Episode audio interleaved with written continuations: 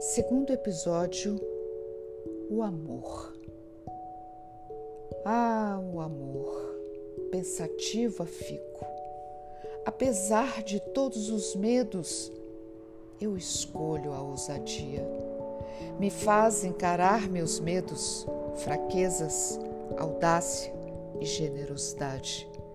Quando tem um fim, que é dor, claro, complica a alma por outro lado, é maravilhoso senti-lo e vivenciá-lo.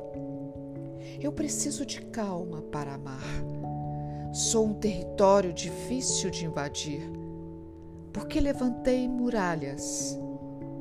Sou sensível, com altas doses de amor próprio.